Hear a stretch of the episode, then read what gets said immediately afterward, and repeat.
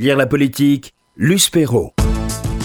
Je reçois bien sûr, comme vous l'avez annoncé, Marie Bordet et Laurent Tello pour leur livre C'est toujours moi qui fais le sale boulot. C'est publié chez Fayard. Et celui qui fait toujours le sale boulot, c'est Julien Drey, le baron noir du PS. Alors, je voudrais vous poser une question avant d'aborder vraiment le fond de votre livre qui est extrêmement réussi et que je recommande à tous nos auditeurs. Si vous vous intéressez à l'histoire politique des 30 dernières années, ce livre est incontournable. Donc, Le Baron Noir, donc Julien Drey, c'est aussi une série télé. Qu'est-ce qui vous a donné envie d'écrire ce livre? La série télé et son succès? Ou vous aviez déjà l'idée du livre en tête? En fait, je, travaille au, Monde Magazine et j'avais déjà fait un portrait de Julien Drey dans, dans les colonnes du journal. Oui. Et je m'étais aperçu que c'était ça, ça, coïncidait avec le, le, lancement de la série Le Baron Noir. Donc en fait, j'avais fait un portrait dans le journal du Baron Noir en chair et en os. Et donc avec Marie Bordet, on s'est dit que c'était euh, quand même un personnage suffisamment euh, intéressant, truculent.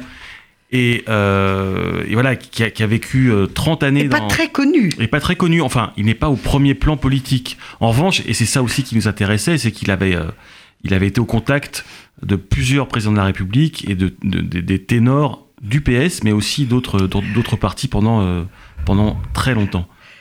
Donc, ce baron noir, il, ne le devient pas tout de suite. Julien Drey, c'est d'abord Juju de Villetaneuse. Expliquez-nous comment ce jeune homme de banlieue est devenu un incontournable de, la vie politique française. Mais en fait, de Villetaneuse et de d'Oran où il est né, la banlieue parisienne et Oui, il naît en 55 à Oran. Il est rapatrié, enfin il arrive à 10 ans dans la banlieue euh, à côté de Villetaneuse. Et euh, en fait, il va faire ses armes dès le lycée en rentrant à la LCR. Et à la LCR, il découvre un monde et, des gens qui vont le former à la, à la, politique, mais à la politique de terrain. Et donc, ce qui, est intéressant, si je viendrais, c'est que c'est pas un. Il a battu le pavé. Il a battu le pavé. Dès l'âge de 15 ans, il arrive à entraîner euh, des copains lycéens derrière lui à faire la grève. Et c'est là qu'il euh, obtient ses lettres de noblesse de la politique. Mais et pas seulement ça, il a quand même été biberonné à Trotsky et à Marx. Euh, c'est pas négligeable sur le plan intellectuel. Donc, le cerveau fonctionnait bien. Il avait un peu plus de neurones que les autres. Oui, bah, il avait été bien formé. Euh, la LCR, c'était la Ligue communiste révolutionnaire qui était dirigée à l'époque par Alain Krivine. Et donc là, il y a tout un... Et Ben Saïd et, ben, et oui, Ben Saïd. Euh, donc il y a tout un terreau de jeunes militants qui viendront après aussi des, des, des ténors de la, de la politique. Hein. On pense à Henri Weber, euh, euh on pense à bah, les, les, chapelles trotskistes, dont Lionel Jospin faisait partie à l'OCI, qui était la chapelle d'en face, a toujours été un terreau pour bien former politiquement les les, les, les personnalités. Et alors la gauche se nourrissait des jeunes talents de la LCR, le PS notamment, mais il y avait aussi les lambertistes. Et c'était la guerre entre la LCR et les lambertistes. C'était deux tribus trotskistes qui se haïssaient. Expliquez-nous. Et ça explique beaucoup, beaucoup de choses qui sont intervenues. Ça va, ça va rythmer les conflits, même à l'intérieur du PS, pendant des années et des années. toujours, non Et toujours. D'un côté, la, la LCR de, de Krivine et de l'autre l'OCI lambertiste, dont les têtes d'affiche, on les connaît, et elles ont bien réussi souvent. C'est Lionel Jospin, c'est Jean-Christophe Cambadélis. Il y avait cette opposition entre les deux. Avec du côté LCR, il y avait aussi, on peut nommer Edwy Plenel, euh, Michel Field, euh, Denis Oliven, donc euh, Julien Drey.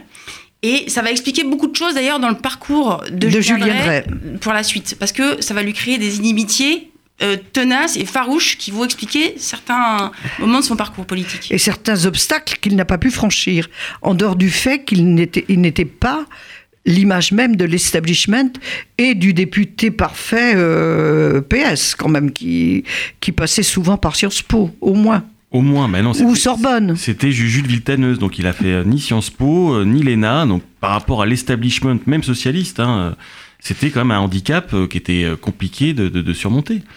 C'était et c'est constitutif de sa carrière, ce, handicap. C'est peut-être aussi sa volonté d'y arriver malgré tout. Ça a dû le nourrir beaucoup. Oui, et puis en, plus, il faut pas négliger que c'est une force en réalité. Et d'ailleurs, c'est ça qui a intéressé beaucoup de responsables politiques par la suite, qui voulaient parler à, Julien Drey, de Jacques Chirac à Nicolas Sarkozy à François Hollande. C'est que contrairement à eux, il avait ce- cette relation intime avec le terrain. Il comprend les gens. Il est beaucoup plus capable de leur Bah, parler. il il l'a battu le terrain. Ouais, et il peut donc anticiper des mouvements sociaux, anticiper ce qui va se passer demain. Et ça, c'est une force énorme en politique. Parce que euh, il est, il est alors, bien sûr, il Qu'on a un peu oublié. aussi, mais euh, qu'on a un peu oublié parfois.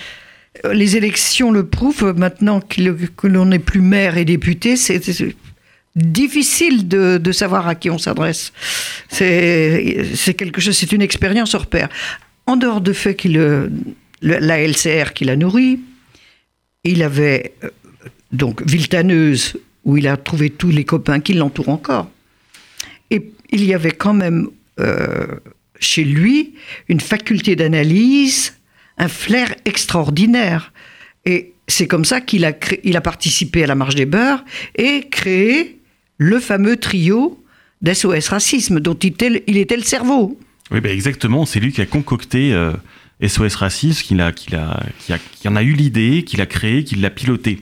Il avait ce talent, en fait, euh, de, sentir les mouvements de masse. Donc je pense que c'est quelque chose qui se travaille, mais c'est quelque chose d'inné. Lui avait ce, ce nez-là, ce pif-là, qui, qui faisait qu'il qu'il- il comprenait par anticipation ce qui allait se passer, les, grandes lignes de fond qui allaient euh, bouleverser la société. SOS, SOS Racisme en a été euh, l'exemple le plus, le plus marquant au milieu des années 80. Mais les, autres ont, les deux autres ont un peu disparu. Un est dans l'establishment socialiste, c'est Harlem Désir. Oui. Éric Guébali est dans une nébuleuse. euh, Bah, ils, non, mais ils vont très bien. hein, euh. non, non, mais ils vivent très bien. Ah, mais le seul qui, celui qui a eu le talent, celui qui a Ouais. imaginé, et le seul qui n'a rien récolté, c'est Julien. Pourquoi Ouais, Parce qu'en plus, il faut se souvenir quand même que SOS, SOS Racisme, c'est un raz-de-marée euh, populaire incroyable. Et pour Mitterrand, c'est une aubaine à ce moment-là. C'est- Puis ce sont surtout les jeunes. C'est les jeunes, et lui, il est en train de préparer sa réélection et son second mandat. Donc, donc finalement, Julien Drey amène la jeunesse à Mitterrand. Alors est- que les, les jeunes contestaient un peu, parce qu'il y a eu le tournant de la rigueur en 83-84. Donc, donc il amène ce nouveau souffle-là, mais même si Et une jeunesse de gauche. et une jeunesse de gauche. Et, et même si c'est pourtant effectivement l'artisan de ça, et donc il a contribué énormément à la réélection de Mitterrand, en inventant même le slogan Génération Mitterrand, dont on Et. Tonton Tient Bon, c'est lui. Ouais. C'est Julien Drey, oui. Et malheureusement, comme souvent, malheureusement avec Julien Drey, il n'est pas récompensé à, à- à- à son Alors- juste, à sa juste valeur en 88 quand Mitterrand Alors, donc- est réélu. Il avait quand même ses entrées chez Mitterrand. Mitterrand l'aimait beaucoup, l'estimait, justement pour cette connaissance du terrain. Jean-Louis Bianco était la courroie de transmission. R- Mitterrand est réélu, Et là, c'était sûr que Julien Drey deviendrait devait ministre. Voilà, Alors qu'est-ce qui s'est passé? C'était tellement sûr qu'il avait d'ailleurs annoncé la veille euh, du premier gouvernement Rocard à tout le monde. Sauf que non, dans la nuit, enfin le matin même, en fait, il y a eu, euh, il y a eu un, un BINS et en fait, euh, Drey ne sera jamais ministre. Ce qui s'est passé, on en revient à l'histoire originelle et de la, de la guerre des chapelles entre les, la- Les Lambertistes. les Lambertistes et la LCR, c'est que Jospin euh, a fait barrage à la nomination de, de Julien Drey au gouvernement euh, de Michel Rocard en 88. Et f- Pour nous, c'est un peu des histoires de, de base politique et, et de Oui, parce qu'on s'est privé d'un talent en fait. énorme. Oui, bah, ça on pense, oui. Mais surtout que ça aurait été quand même logique, au- au-delà d'une récompense politique, c'était logique que Drey, euh, avec ses talents dont on a parlé tout à l'heure, puisse, euh, puisse exercer des fonctions ministérielles. Il devait être secrétaire d'État à la jeunesse. Donc il y avait vraiment bah, une- ce qui une était vraiment euh, euh, ouais. normal. Ouais. Et pour lui, c'est évidemment une faille euh, énorme. Enfin, je pense que ça, ça a sans doute modifié après sa carrière. Alors, deuxième raté quand même, mais pas des moindres, Ségolène. Oui, alors c'est un peu plus tard, oui. C'est un peu plus tard, bah oui. Bon, il a été élu, il est député, mais c'est quand même le petit pied noir qui, qui n'a pas fait Sciences Po, qui vient de Villetaneuse. C'est le petit génie, mais on, on le laisse quand même un peu sur le bord du chemin. Ségolène, c'est lui qui a pensé et appuyé sa candidature, il l'a accompagné du début à la fin. Oui, a priori, Ségolène Royal, Julien Drey y a pensé le premier, en fait. Personne ne- ne pensait à Ségolène Royal, à part peut-être euh, elle-même. Donc, c'est c'est lui qui contribue à lui C'est faire peut-être prendre... lui qui lui, qui, Non, qui lui a fait prendre conscience. Mais, mais oui, Ju- Julien Drey lui fait prendre conscience que c'est possible, que c'est possible. Donc lui, il contribue énormément à ce que Ségolène soit investie euh, par le Parti socialiste contre euh, Laurent Fabius et Dominique Strauss-Kahn euh, à la à l'élection de la, enfin, à la présidence de la République quand même. Après, ce qui est quand même très compliqué, c'est qu'il faut savoir que Julien Drey est un ami du couple François Hollande, Ségolène Royal. Et que son meilleur pote, c'est Son François meilleur Hollande. pote, c'est François Hollande. Et depuis 2002, depuis qu'il est, il est devenu porte-parole du PS en 2002 avec François Hollande, ils, ils bossent tous les deux main dans la main, ils, ils- ils parlent stratégie, ils sont, ils sont ensemble. Donc finalement, enfin, en termes, enfin, personnellement, c'est très difficile pour lui de choisir Ségolène Royal alors qu'il est copain avec François Hollande. Il va se retrouver un peu quand même dans un marasme sentimental complexe qui va, qui, qui, qui va être obligé Et il est le seul à savoir la vraie, à connaître la vraie situation du couple. À l'époque, personne ne, soupçonne la séparation. Donc pour lui, c'est d'autant plus difficile. Et vous racontez cette histoire. quand elle gagne l'investiture, Mm. qu'il appelle toute la nuit François Hollande pour qu'il vienne euh, auprès de Ségolène Royal et qu'il ne répond jamais. il est au courant de tout en fait dans le couple. Donc il a, il a, euh, il a hébergé François Hollande qui arrivait avec un sac en plastique parce que ça s'était pas bien passé avec Ségolène Royal. Enfin, donc il est, mais en même temps il aime les deux. Et puis c'est pas quelqu'un, Julien Drey, qui aime tellement voir ses, des couples se séparer. Donc euh, il est à la fois pris entre deux feux et puis il aimerait tellement que les choses s'arrangent et que ça puisse bien se passer. Alors, qu'est-ce qui s'est passé après? Il y a eu quand même, entre l'élection de... Il y a eu quand même sept ans de Sarkozy. Et là, et c'est très étonnant, c'est la droite, c'est Sarkozy lui-même Oui. qui vient prendre conseil euh, au- au- auprès de Julien Drey. Bah, ça va un peu plus loin que ça, parce que Nicolas Sarkozy lui propose d'être euh, D'être ministre, lui. Il- D'ailleurs, il est Sarkozy aime tellement Drey, il le veut tellement qu'il lui dit mais tu choisis n'importe quel euh, portefeuille. Je te le oui. donne. Et Drey lui dit mais même euh, l'intérieur, ministre de l'intérieur, qui est un peu son rêve à Drey. Eh oui oui, vas-y, c'est bon. Bon, et en fait, Drey au dernier moment va refuser par fidélité euh, à ses convictions et à son parti. Mais oui, il était euh, Drey avait à ce truc qui fait qu'il est, euh, il est aimé par Mitterrand et aimé par Sarkozy. C'est quand même euh, assez unique Et pas détesté par Chirac. et pas du tout détesté par Chirac. Non, pas du tout, puisqu'il le voyait de temps en temps, un peu de, Bien de sûr. manière secrète, mais euh, Jacques Chirac était, était preneur des analyses de Julien Drey sur, euh, sur les mouvements de jeunesse, sur la société, sur, sur ce qu'il entendait, ce qu'il voyait. Et il avait cette courroie de transmission qui, en fait, il était, il était ami avec Claude Chirac. Il la voyait aussi. euh, Souvent, oui. Après, il faut juste rajouter quelque chose, c'est qu'après l'épisode de Ségolène Royal, donc qui est, euh, qui est un échec, hein, puisque Nicolas Sarkozy est, est, euh, Est élu. euh, il y a l'affaire des montres, ce qu'on appelait l'affaire des montres de Julien Drake, quand même qui met un coup d'arrêt euh, à sa carrière politique. Enfin, qui lui vaut beaucoup d'inimitié au sein du PS. Oui, oui, oui, oui, oui enfin, euh, notamment, oui, notamment. Donc, euh, Là, il y a les, euh, là les, les- gens qui, qui n'admettaient pas sa réussite, qui ne voulaient pas reconnaître son talent, avaient au moins un prétexte. écoutez, euh, Pour le ça, moins. vous appartient, oui, mais en tout cas, il n'a pas été épargné par ses amis socialistes. Ça, c'est le moins qu'on C'est le puisse moins qu'on dire. puisse dire, voilà. Euh, donc on revient aussi dans le livre sur cet épisode-là qui est quand même euh, quelque chose d'important dans, dans sa trajectoire, même si dans le récit politique c'est un peu euh, un peu marginal. C'est très marginal. Mais alors, à ce moment-là, c'est là qu'il a pu compter ses amis. Euh, Alors oui, mais il en a eu quand même euh, à Ceux qui l'ont épaulé, qui sont restés, euh, voilà. qui sont restés Alors, fidèles. qui ont été les fidèles?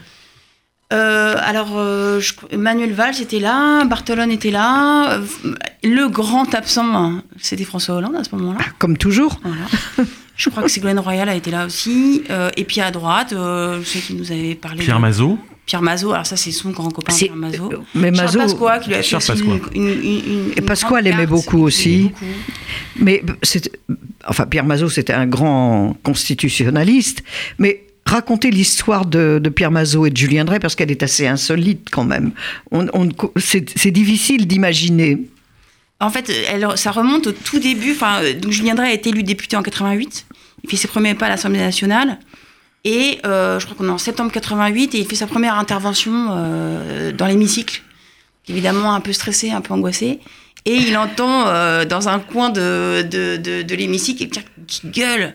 C'est trop lent, c'est pas assez vif, on comprend rien. Faut arrêter de lire les notes, on comprend rien. Quelqu'un qui l'insulte comme ça, il voit pas trop d'où ça vient. Il est totalement déstabilisé. Alors que pourtant, il a l'habitude hein, de parler en amphi, mais là, c'est comme l'Assemblée nationale. Donc après, il va boire un café à la buvette, un peu désespéré, en disant quel cauchemar euh, ce début. J'ai pas les, j'ai nationale. pas les codes, je n'y arriverai pas. arriverai pas, je suis pas accepté, les gens m'aiment pas. Et euh, quelqu'un vient lui taper sur l'épaule, et c'est Pierre Mazot qui lui dit bah voilà, moi je m'appelle Pierre, Pierre Mazot, euh, grande figure Pierre gaulliste. Mazot, grande ouais, qui était figure gaulliste, depuis 60. euh, président de la commission des lois, ami de Jacques Chirac, qui lui dit bon bah c'est moi qui suis venu t'emmerder dans l'hémicycle. Bon, t'as l'air sympa, je vais te prendre sous mon aile. C'est une espèce de bizutage. Et après, en fait, il lui a, ex- il lui a expliqué les règles de fonctionnement de l'Assemblée. Il a été toujours un soutien pour Julien Drey. Ils sont devenus hyper copains. Et ils le sont toujours. Ils le sont toujours. ce qui est quand même assez rare en politique. Après, alors il y a l'épisode François Hollande. Mon meilleur pote est, est élu président de la République. Raconté parce que quand même, Bah, en tout cas, oui, ils ont, ils ont un- ils ont histoire un, ex- extraordinaire. Ils ont un quoi. compagnonnage politique et- qui date de, de- de très loin. hein. Ils sont rencontrés au moment de, de la création de SOS Racisme, donc ça remonte. Euh, c'est Drey aussi qui convainc Hollande de croire en ses chances pour la présidentielle, euh, après le crash de. Il faisait de Strauss-Kahn. 2% au départ. Ah oui, c'était vraiment. euh, Hollande était vraiment totalement insignifiant. Donc Drey, il a quand même ce nez encore de, à la fois de sentir les mouvements sociaux et de sentir aussi les gens qui peuvent percer en politique. Euh, le problème pour Drey, encore une fois, c'est que euh, son meilleur pote devient président de la République, mais la femme, enfin la compagne du meilleur de son meilleur pote, La first girlfriend. écoutez, il n'y a pas eu de, y a pas eu de dire, nomination officielle. Ouais. en tout cas, Valérie Trierweiler, puisqu'il s'agit d'elle, euh, déteste Julien Drey pour les raisons qu'on a évoquées. Ouais, il tout à l'heure. déteste tellement de monde. Mais Julien Drey, c'est quand même très particulier dans la, dans la mesure où il était le meilleur ami du couple royal Oui. Hollande. Donc, et ça, Trierweiler, elle n'a pas du tout, du tout supporté. Mais comment expliquez-vous que Hollande ait accepté ça Ait accepté d'ostraciser son meilleur pote? Bah, Celui qui l'a une- accompagné depuis toujours, qui l'a éclairé de ses bah, c'est sans réflexions. doute une faiblesse euh, contre laquelle il peut pas lutter. Quoi. Il, est, il, est, euh, il, est, il, est- il obéit à sa compagne Valérie Trierweiler qui lui dit Je veux pas voir Julien. Donc, c'est toujours compliqué parce que euh, en même temps, il en a besoin de son Julien Drey. Il a envie, c'est son pote, il a envie de lui parler. Donc, Et puis c'est celui qui l'aide à voir clair c'est quand celui qui même. l'aide à voir clair. Ce Donc, qui il n'est pas inutile dans la douce, vie. hein. Il le voit en douce, il se cache de Valérie Trierweiler pour C'est voir, grand euh, guignol. c'est enfantin. Vaudevillesque. Ouais. C'est- C'est c'est le vaudeville à l'Élysée, du début à la fin, quoi. Donc c'est ce qu'on raconte dans le livre, c'est que euh, Hollande est obligé pour aller voir son pote dans un café euh, près de l'Élysée, il est obligé de s'habiller comme s'il avait une. Je parle de Est-ce François qu'il Hollande, venait du avec président des de la croissants République. hein. aussi pour non, Julien? Non, non. Mais il est obligé de s'habiller en, en costume d'apparat pour euh, faire croire à Valérie Trierweiler qu'il a un rendez-vous officiel euh, en dehors de, du château. Et en fait, c'est pour aller euh, voir son pote dans un rad. Même Ça assez- lui fait dos. Un peu, oui.